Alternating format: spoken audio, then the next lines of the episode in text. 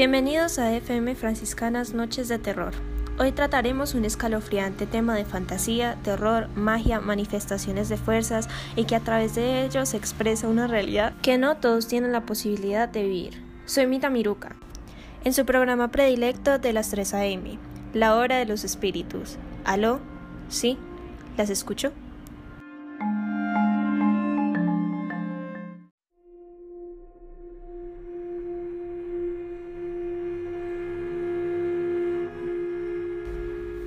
Buenas, prefiero no decir mi nombre. Igualmente. No se preocupen, aquí nadie lo dice.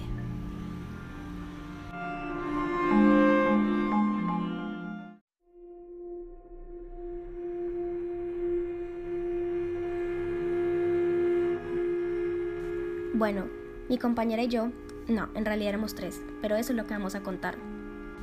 Éramos tres amigas. Nosotras nos fuimos a trabajar a un pueblo lejano de Francia ya que mi tío Guy vivía allí. Nos pudo recibir en su acogedor hogar. Empezamos trabajando en el hospital psiquiátrico Voltec. Este quedaba al lado de un gran cementerio. Disculpe, ¿un cementerio? ¿En un pueblo tan pequeño? ¿Cómo era eso? Siempre nos preguntamos esto.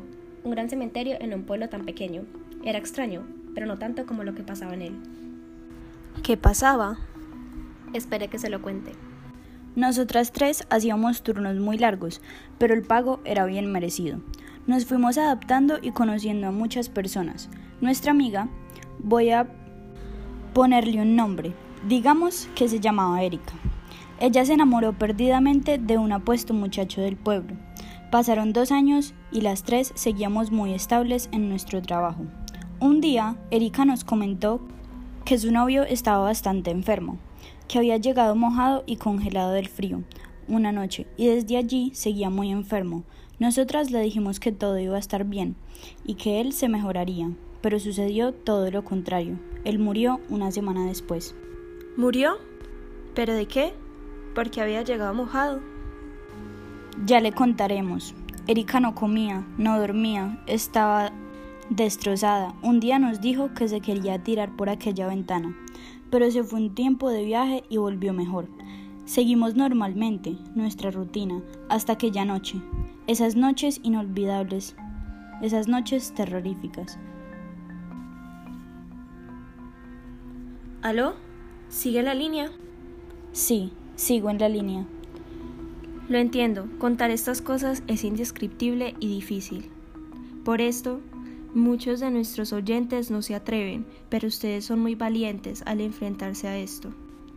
Ante cosas escalofriantes que no son de este mundo, o más bien, no son comunes, y que la mayoría de personas nos dirían locos o drogados, por contar estas terroríficas historias. Pero acá no somos así, nos interesamos y creemos en lo oscuro, en el terror, en lo que nadie se atreve a hablar. Vamos con un corte y seguimos con ustedes.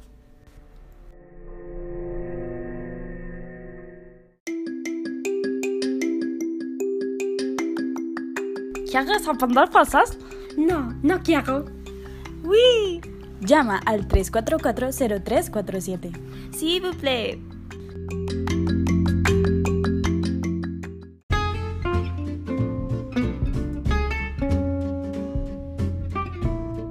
¿Tienes pie de atleta o hongos en los pies? ¡Sí! Con este producto te podemos ayudar.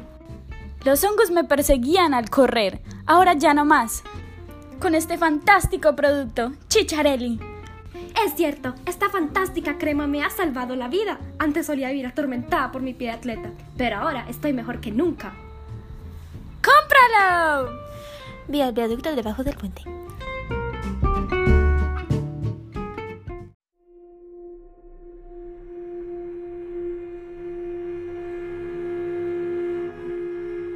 Bienvenidos de nuevo a su programa FM Franciscanas, Noches de Terror. Seguimos con esta interesante anécdota. ¿Aló?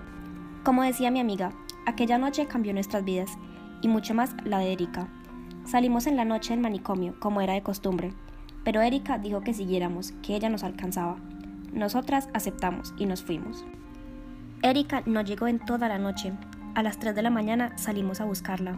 Hacía demasiado frío, estaba todo muy oscuro Mirábamos al cielo y parecía que no estuviese la luna. Los sonidos eran escalofriantes. Los tantos árboles que habían se retorcían con el frío viento. Nos detuvimos en el cementerio porque escuchamos un sonido. Lo seguimos y vimos a Erika arrodillada en el pasto amarillento y viejo, viendo fijamente a un árbol con las manos retorciéndose, temblando. Nos acercamos y nos miró con una mirada muy penetrante y tenebrosa, la más tenebrosa que he visto en mi vida. Qué acontecimiento tan peculiar e interesante. Es una de las historias más intrigantes que he oído. ¿O ustedes qué dicen, oyentes? Por favor, prosiga. Al pararse, miró alrededor, desubicada, confundida, asustada. Cada acción que demostraba la podíamos interpretar fácilmente. Nos empezó a decir cómo había llegado allí. Dijo que quería ir a visitar por última vez a su novio, pero no pudo irse, y eligió quedarse toda la noche.